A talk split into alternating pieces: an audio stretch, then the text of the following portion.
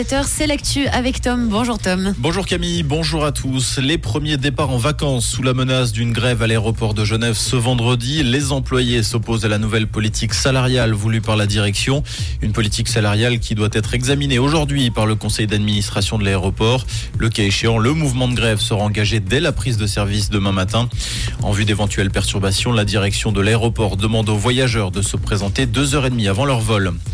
209 millions de francs, c'est la somme que le canton de Vaud va débloquer pour faire face aux futurs défis climatiques.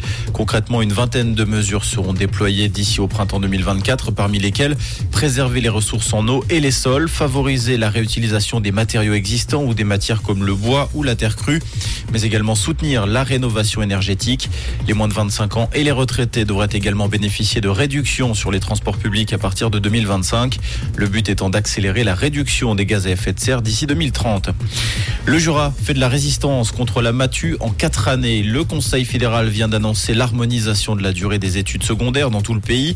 La plupart des cantons alémaniques ayant déjà adopté le nouveau régime. Ce n'est pas le cas pour Vaud, Neuchâtel et Jura où trois années suffisent pour obtenir le certificat. Le gouvernement jurassien a averti qu'il irait jusqu'au tribunal fédéral pour conserver sa liberté de manœuvre. Nouvelle nuit de violence en banlieue parisienne et en France après la mort d'un adolescent de 17 ans tué par un policier après un refus d'obtempérer. À Nanterre, des affrontements ont eu lieu entre habitants et forces de l'ordre. Des dizaines de voitures et des poubelles ont été incendiées. Les incidents ont également été enregistrés à Toulouse, Dijon, Lyon, Nice et Roubaix. Le policier auteur du tir mortel âgé de 38 ans est actuellement interrogé dans le cadre de l'enquête ouverte pour homicide volontaire. La chanteuse Madonna hospitalisée pour une grave infection bactérienne depuis samedi dernier.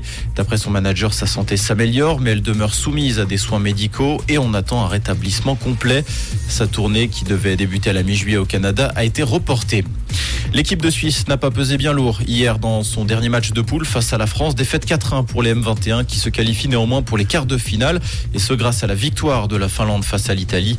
Les Helvètes affronteront l'Espagne en quart de finale. La rencontre aura lieu ce samedi.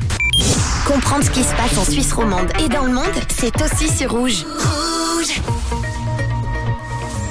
et pour ce jeudi, un ciel ensoleillé en matinée, suivi de quelques passages nuageux. On compte 12 degrés à la vue des Alpes et à Cernier et 16 degrés à Chaille-Montreux et à Villars-sur-Chambly, avec quelques averses et des orages à prévoir pour la mi-journée. Un très bon jeudi et belle route à l'écoute de Rouge.